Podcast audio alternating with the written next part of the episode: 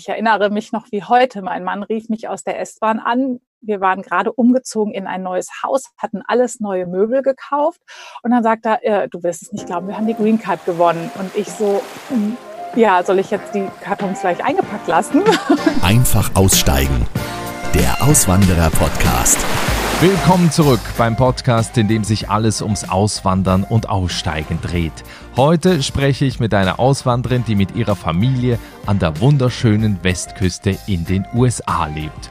Zuerst wollte ich allerdings noch kurz darauf hinweisen, dass es zum Podcast auch einen Newsletter gibt. Also wenn du auf dem Laufenden bleiben willst und in Sachen Auswandern noch mehr Tipps bekommen möchtest, dann abonniere doch den Newsletter. Das geht ganz einfach über die Webseite derauswandererpodcast.de.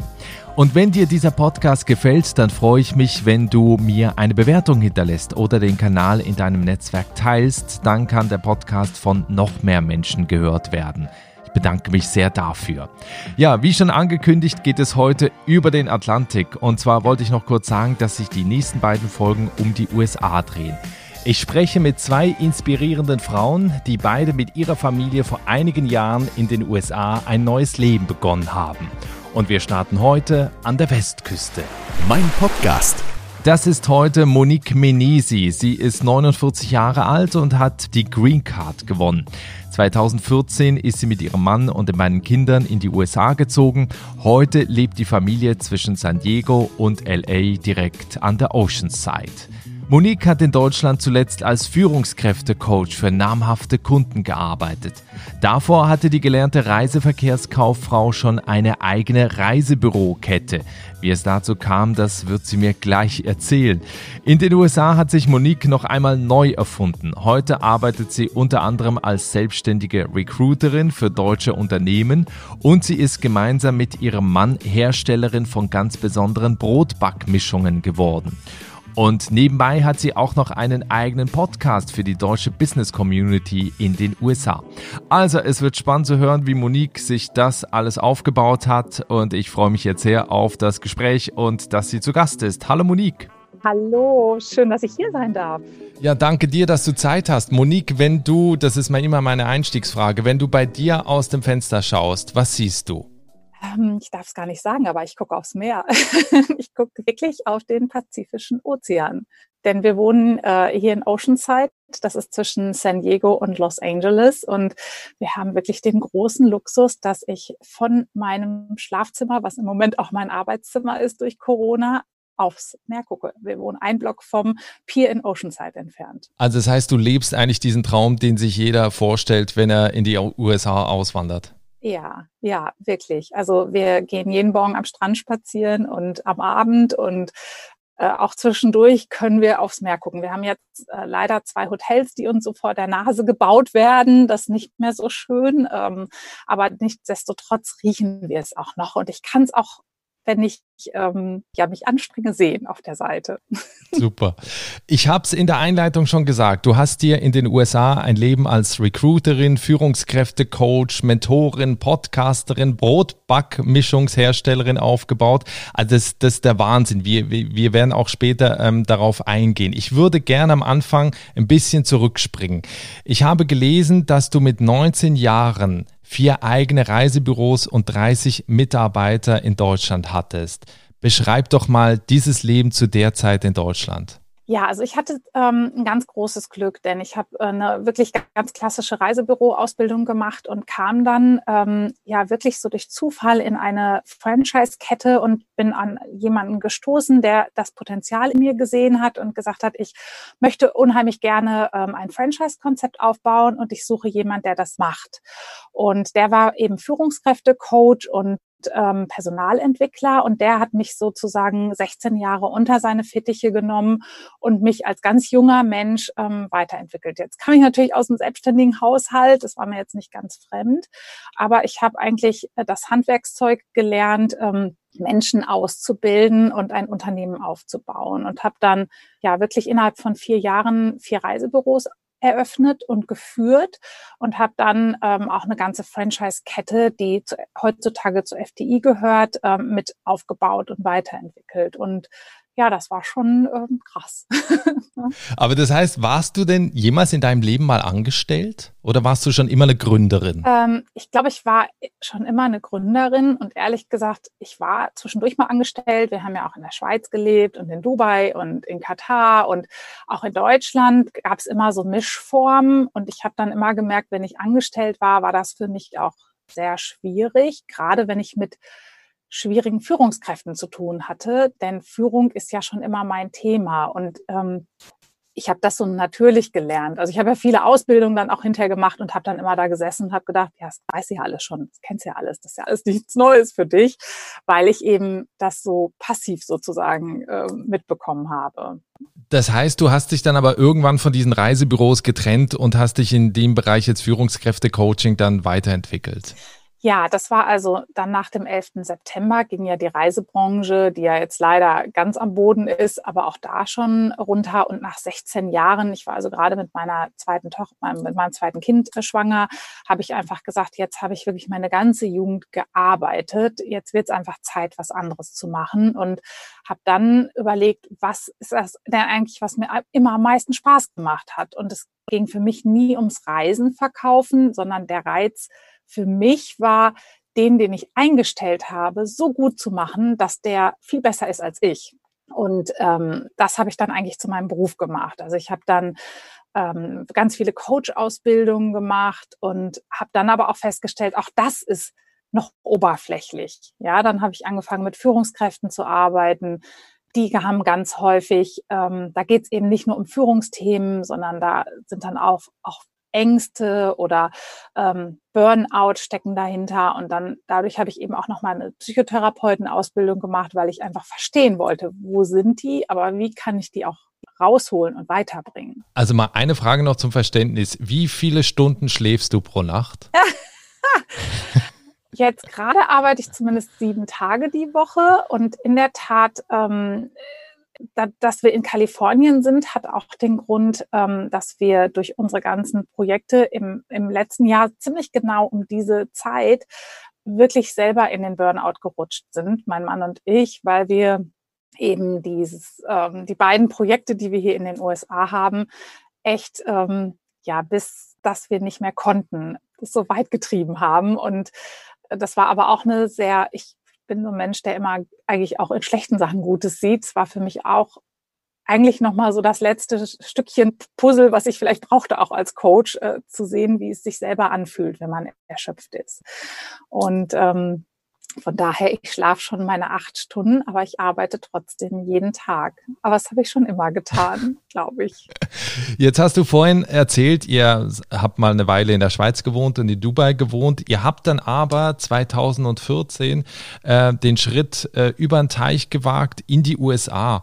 Ähm, wenn wir mal, ähm, ihr habt 2012, glaube ich, die Green Card Lotterie gewonnen. Wenn wir mal dahin springen, warum habt ihr bei der Green Card Lotterie mitgespielt? Warum wolltet ihr in die USA? USA? Weil eigentlich hörte sich ja alles bisher, was du da in Deutschland auch gemacht hast, total erfolgreich und total glücklich an.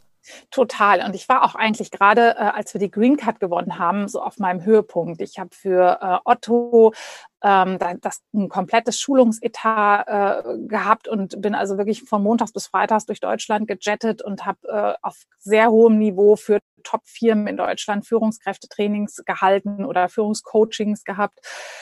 Ja, und dann kam die Green Card und ich erinnere mich noch wie heute. Mein Mann rief mich aus der S-Bahn an. Wir waren gerade umgezogen in ein neues Haus, hatten alles neue Möbel gekauft und dann sagt er, äh, du wirst es nicht glauben, wir haben die Green Card gewonnen. Und ich so, hm, ja, soll ich jetzt die Kartons gleich eingepackt lassen? Und dann dauerte das aber natürlich noch. Das ist ja nicht, wenn du die gewinnst, dass du die hast, sondern du musst ja erstmal dich auch qualifizieren, sie dann auch wirklich zu bekommen. Also nur der Gewinn nicht gleich, dass du die Green Card kriegst, ne, sondern du musst dann alle möglichen Unterlagen, Schulabschlüsse, Nachweis über finanzielle Mittel, dass du gesund bist, Impfungen und was weiß ich alles einreichen. Und das dauert alles. Das hat also zwei Jahre im Grunde gedauert. Und dann war das aber so, dass ähm, bei mir sich gerade ein ganz großer Auftrag ähm, ja im Prinzip verändert hat. Das heißt, die Firma wurde äh, verkauft oder die haben sozusagen Büros geschlossen, ähm, so dass ich mir hätte eh wieder ein ganz neues Beschäftigungs- oder äh, viele neue Kunden hätte akquirieren müssen. Wir haben gedacht, die Kinder, die waren zu dem Zeitpunkt acht und zwölf, die haben eigentlich ein gutes Alter, wo sie auch noch äh, gut Fuß fassen können. Ich denke, wenn die älter sind, ist es einfach auch ein bisschen schwieriger. Und dann haben wir gedacht, na ja, ich meine, wir waren schon immer so, jetzt lass uns das ein Jahr probieren und zurückgehen können wir immer. Aber das ist einfach eine Chance, die man ergreifen kann. Aber was war dann am Ende der Plan? Also hattet ihr eine gewisse Vorbereitung auch, wo ihr wusstet, okay, wenn wir rübergehen, dann machen wir das, das und das, also so eine Art Strategie?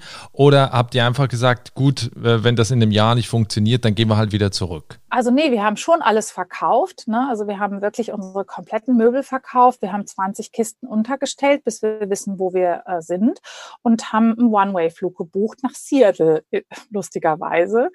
Und dann sind wir erstmal gereist, weil diese Chance hatten wir vorher noch nicht, drei Monate mal mit unseren Kindern äh, durch die USA zu reisen und haben ähm, also wir hatten ehrlich gesagt wir waren extrem gut vorbereitet, aber wir hatten keinen Plan und den kannst du eigentlich auch gar nicht haben, weil du weißt ja gar nicht, was auf dich zukommt. Und wir sind dann gereist, gereist, gereist und sind ähm, interessanterweise dann in Charlotte, äh, North Carolina, was auf der ganz anderen Seite ist. Also Seattle liegt ja auf der Westseite und Charlotte liegt im Southeast äh, der USA. Da sind wir dann äh, gestrandet. Äh, unsere Kinder mussten dann dort in die Schule. Wir haben ein Haus gemietet und wir haben uns dann erstmal Jobs gesucht. Und ich habe für eine deutsche Firma im Personalwesen auch gearbeitet und mein Mann hat angefangen für eine, für die größte Bank hier in den USA zu arbeiten. Erstmal weit unter dem, wo wir vorher gearbeitet haben, vom Karrierelevel. Aber das interessiert hier in den USA auch keinen Menschen, was du vorher gemacht hast. Ja, also äh, das wird dir alles nicht angerechnet und das ist auch in Ordnung, denn du bist neu in einem fremden Land und du bist ja auch der, das erzähle ich auch, wenn ich Interessenten habe, die hier in die USA kommen wollen, du bist ja der, der erstmal das neue System lernen muss.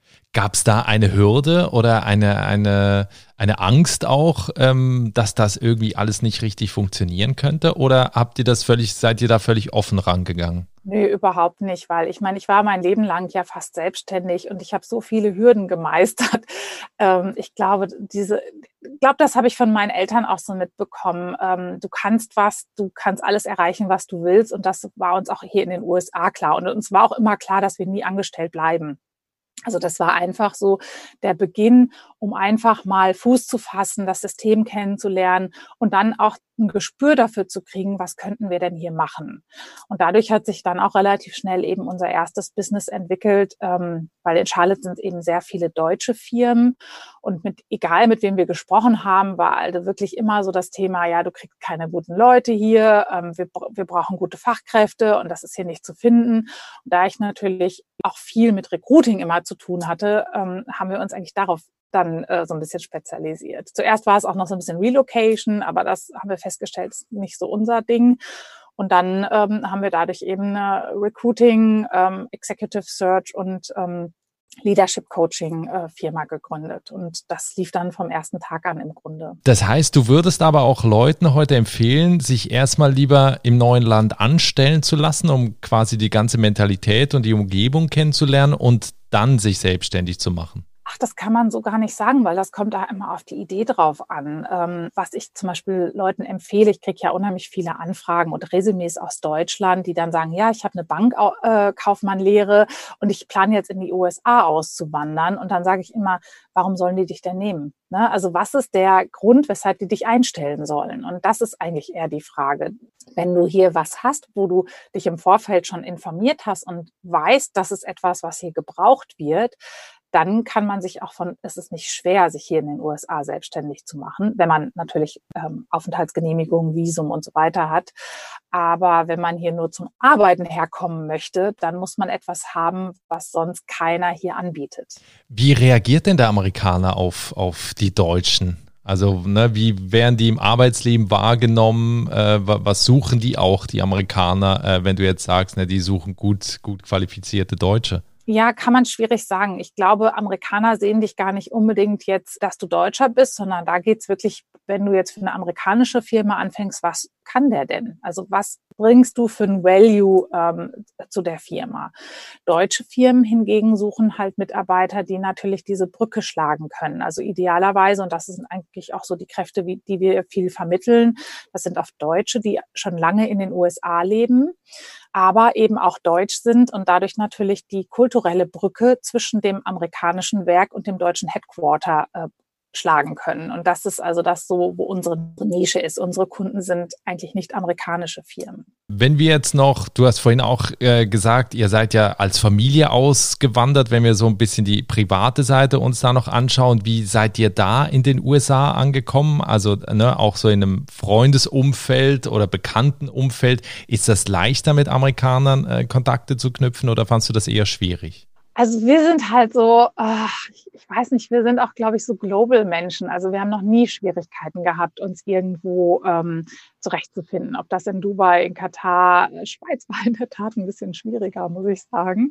Ähm, also wir sind äh, richtig gut gestartet. Wir haben, hatten eine ganz tolle Neighborhood in Charlotte. Wir hatten das große Glück, unsere Tochter kam in die dritte Klasse und es gab eine Lehrerin in der dritten Klasse, die deutschstämmig war und Deutsch sprach. Und das war natürlich für unsere Tochter ein super smoother Einstieg. Die hat erst alles auf Deutsch gekriegt und dann peu à peu hat sie gar nicht mehr gemerkt, dass es dann plötzlich Englisch war. Und wir sind halt auch immer viel mit unseren Kindern gereist. Insofern waren die grundsätzlich schon so offen und also wir haben auch eine ganz tolle Familie gehabt, Amerikaner, die haben uns unter ihre Fittiche genommen und die sind also so, das ist wie Familie für uns, ja. Also, ähm, also ich kann nie sagen, dass ich mich nicht, dass ich mich fremd hier gefühlt habe. Also wir hatten immer ein tolles Netzwerk und Umfeld.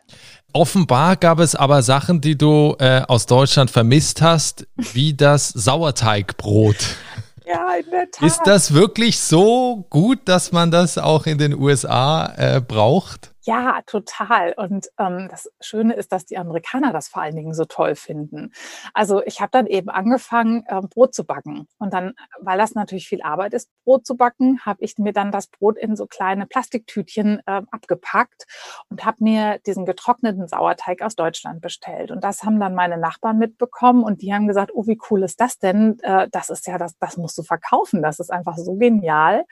Und dann sind wir genau vor drei Jahren zwei Monate durch die USA gereist mit unserem Wohnwagen, den wir gekauft haben und unseren Kindern und haben die ganzen, haben dieses Konzept, die Zeit genutzt, dieses Konzept zu entwickeln und ähm, die besten Mehle zu finden, die wir dann auch gefunden haben, weil das ist nämlich gar nicht so leicht, weil die Mehle sind ganz anders hier in den USA und haben daraus dann ein Produkt kreiert. Und ähm, ich kann mich noch erinnern, wir haben das am 30. August live gestellt, die Website, genau vor drei Jahren, also wir ziemlich genau jetzt. Und in der ersten Nacht hatten wir schon drei Bestellungen. Wahnsinn. Und dann haben wir so gedacht, oh, ist ja cool irgendwie, ne? Und dann haben wir das auch ähm, weiterentwickelt und waren dann auch auf der Expert Fair. Ich weiß nicht, ob du die kennst. Es gibt in New York, ähm, wird jedes Jahr eine Expert Fair organisiert. Und da haben wir dann zum ersten Mal das eigentlich Leuten vorgestellt und ich weiß nicht, wir konnten nicht mal auf Toilette gehen die ganze Zeit, weil die Leute waren nur an unserem Stand und es war der Wahnsinn, ja. Und dann sind wir zurückgekommen und haben gesagt, boah, das ist ja cool, da müssen wir einfach jetzt mehr mitmachen. Und ja, dann sind wir eben aufgrund dieses Brotes von Charlotte nach Portland gezogen, weil Portland ist die Stadt für Food Businesses und haben das Pro Produkt dann da quasi weiterentwickelt und auch auf den Markt gebracht und auch in allen Supermärkten gelauncht, also zum Beispiel Whole Foods, was so die größte, gehört zu Amazon, die größte Organic Food Kette ist und so weiter. Und das war schon echt ja, eine Erfahrung. Also das heißt, es gibt aber kein Sauerteigbrot in den USA. Also ihr seid da quasi Marktführer. Ja, das ist. Oder gibt genau. es da Konkurrenz? Nein, gar nicht. Also erst wussten die auch gar nicht, wo sie uns hinpacken sollten ins Regal, weil es eben dieses Produkt so überhaupt nicht gibt hier. Und das ist natürlich Fluch und Segen gleichzeitig, weil dadurch sucht uns natürlich auch keiner im Regal. Also keiner geht ja hin und äh, guckt nach äh, einer Brotbackmischung. Das ist auch bis heute noch so unsere Challenge, die wir haben. Es, es gibt schon Sauerteigbrot in verschiedenen kleinen Bäckereien. Manche sind deutsch, manche ähm, ist aber auch so ein Trend ähm, von amerikanischen Bäckereien mittlerweile. Aber ähm, wir waren ja auch auf Farmers-Märkten, wir waren auf der größten Organic Food Show, äh, die ähm, Expo West äh, hier in den USA und haben das exhibited und die finden das toll. Also das ist wirklich ein Produkt, was die Leute toll finden, weil die das Brot mögen und die auch verstehen, warum das gut ist und auch gut ähm, ja zu vertragen ist. Also viele, die hier in den USA haben ja ganz viele Menschen Gluten-Sensitivities und ähm, Immunkrankheiten und sowas. Und unser Brot ist halt nur aus Organic Ingredients und wir arbeiten viel so mit Ancient Grains, also mit Urmehlen.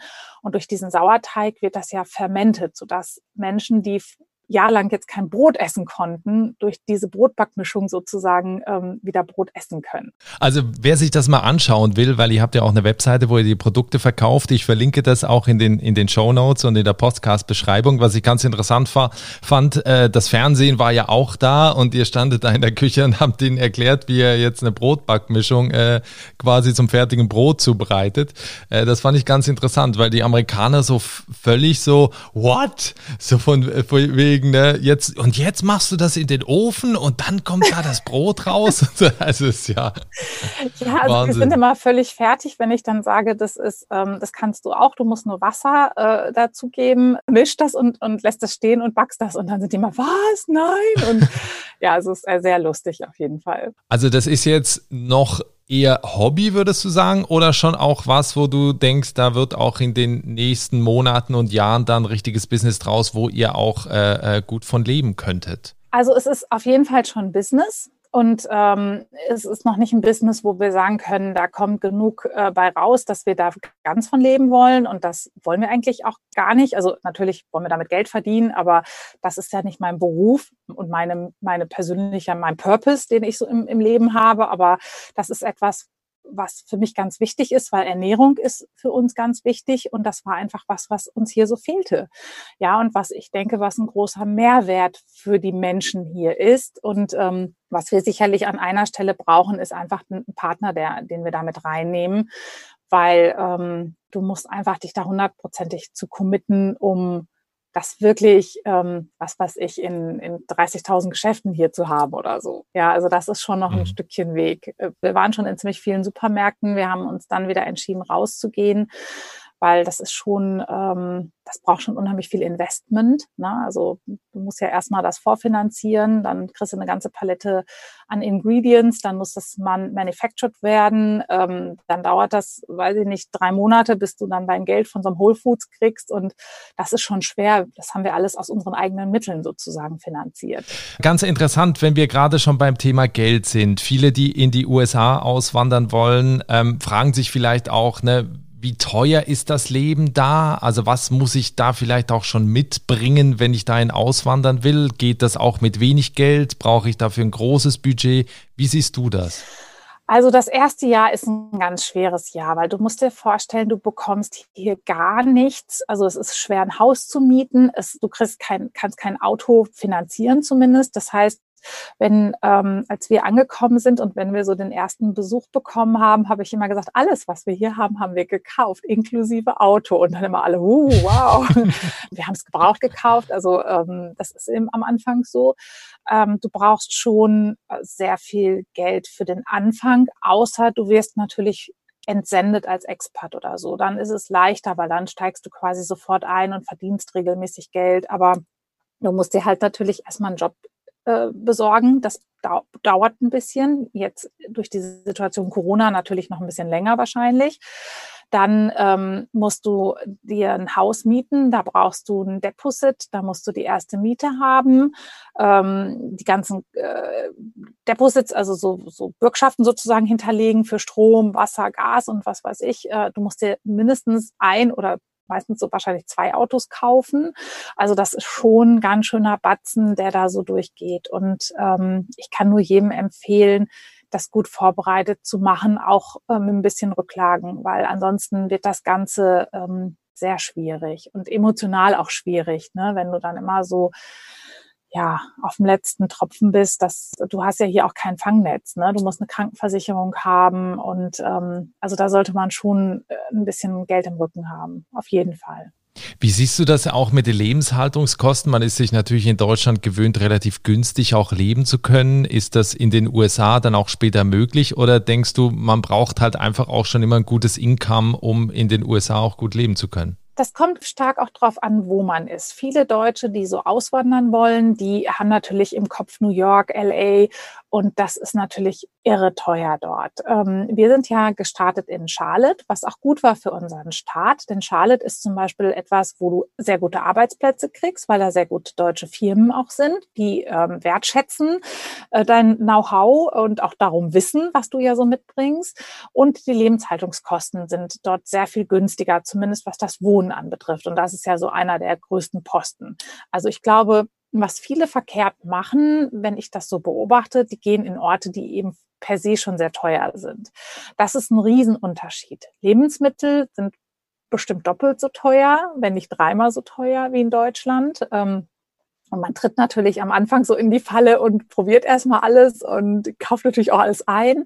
Wir mittlerweile planen das sehr gut und ernähren uns sehr, sehr gesund. Also wir kaufen nur frische Lebensmittel und dann geht das einigermaßen. Aber wenn du natürlich diese ganzen Convenience-Produkte kaufst, viel essen gehst und so, dann geht natürlich schon sehr viel Geld ähm, dadurch jeden Monat. Mhm. Wir kommen gleich dann auch noch zu deinen persönlichen Tipps äh, für alle, die in die USA auswandern wollen. Was mich jetzt auch noch so ein bisschen rückblickend äh, interessiert, seitdem ihr jetzt in die USA ausgewandert seid, was war so der schönste Moment in den letzten ähm, Jahren? Also grundsätzlich haben wir einfach so viel erlebt in diesen sechs Jahren. Ähm, wir haben 40 Staaten gesehen in den USA. Wir haben in verschiedenen Locations gewohnt. Also wir haben ja eben in Charlotte gewohnt. Wir haben in Oregon, äh, Portland, Oregon gewohnt. Jetzt sind wir in Kalifornien. Also ich, wenn wir immer zurückgucken und du kriegst ja immer auf Facebook diese Erinnerungen, äh, da denkst du immer, Wahnsinn, ey, das kann doch nicht alles in sechs Jahre gepasst haben. Aber ein wirkliches Highlight war, glaube ich, wirklich dieser große Trip, den wir vor drei Jahren mit unseren Kindern gemacht haben, äh, wo wir uns zwei Monate äh, mit dem Wohnwagen 10.000 Meilen, also 16.000 Kilometer äh, durch die USA gefahren sind. Und das war total toll. Also aber ansonsten, wir machen immer viel und auch verrückte Sachen so. Was war auf der anderen Seite äh, der, der schwierigste Moment? Gab es den überhaupt oder habt ihr auch mal dran gedacht, äh, wir gehen vielleicht doch lieber nach Deutschland zurück? Also nach Deutschland zurückgehen haben wir nie drüber nachgedacht, ähm, weil uns das hier gefällt und wir uns natürlich auch hier etwas aufgebaut haben. Schwierig war in der Tat letztes Jahr, als wir wirklich ähm, durch, dass wir so hart für das Brot gearbeitet haben, uns ähm, wirklich so an unsere Grenze, persönliche Grenze gebracht haben. Und das war wirklich ein ganz schwieriger Moment, wo wir wirklich mal so feststellen mussten, äh, wir können jetzt einfach nicht mehr. Und das waren natürlich nicht nur die zwei Jahre mit dem Brot, sondern wahrscheinlich auch die ganzen fünf Jahre zu dem Zeitpunkt, ähm, in denen wir eigentlich nur gearbeitet haben. Also wir haben äh, schon das kombiniert. Also das ist nicht vielleicht so eine krasse Trennung wie in Deutschland. Man arbeitet, man geht in den Urlaub, sondern wir haben, äh, wir haben eine zwei Monats Reise gemacht und haben dabei noch gearbeitet. Ne? Aber ähm, ich glaube, dass diese Erschöpfung im letzten Jahr, da haben wir persönlich nochmal viel gelernt, aber das hat uns auch echt an unsere Grenze gebracht. Aber würdest du auch sagen, also weil das hört sich ja auch schon so ein bisschen an, ne? ihr arbeitet schon auch viel für die Träume oder für die Ziele, die ihr erreichen wollt? Ja, musst du auch. Also äh, ansonsten bist du im falschen Land. Okay.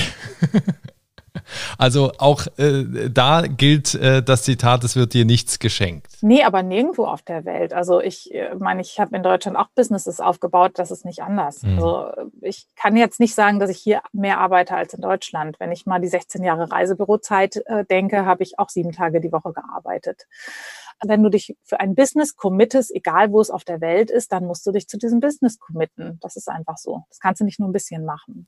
Wenn jetzt Menschen zuhören, und ich bin überzeugt davon, dass einige zuhören, die auch planen, in die USA auszuwandern. Erste Frage, gibt es irgendwie einen Trick, wie man in der Green Card Lotterie gewinnt? Weil ich habe jetzt dreimal gespielt, ich habe nicht gewonnen. Äh, nee, da gibt es keinen Trick äh, für. Also das ähm, ist wir hatten das große Glück, mein Mann ist geboren in Kroatien und wir haben aus dem Pool, ähm, du, du bekommst immer oder du bist in dem Pool, in dem dein Geburtsland ist. Und er hat gewonnen und das war eigentlich wahrscheinlich unsere Chance, weil er aus dem kroatischen Pool sozusagen äh, gezogen wurde. Äh, aber ich kenne viele. Also wir sind mit ganz vielen, äh, wir hatten sogar einen Stammtisch in München, bevor wir ausgewandert sind, mit Green Card Gewinnern und mit denen sind wir heute noch befreundet, vernetzt. Ähm, also ich kenne relativ viele, die gewonnen haben. Also es geht. Okay, also es funktioniert. Das ist schon mal gut zu wissen.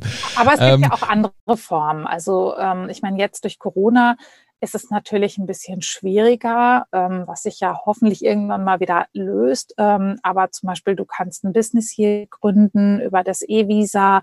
Ähm, du kannst für eine deutsche Firma hier arbeiten. Das ist auch in der Regel relativ unproblematisch, wenn dann wieder alles normal läuft. Also es gibt ja schon ein paar Optionen auch. Wenn wir jetzt noch zu den Do's and Don'ts kommen, für Menschen, die in die USA auswandern wollen, was würdest du denen empfehlen? Also was sollen sie tun, was sollen sie lieber lassen?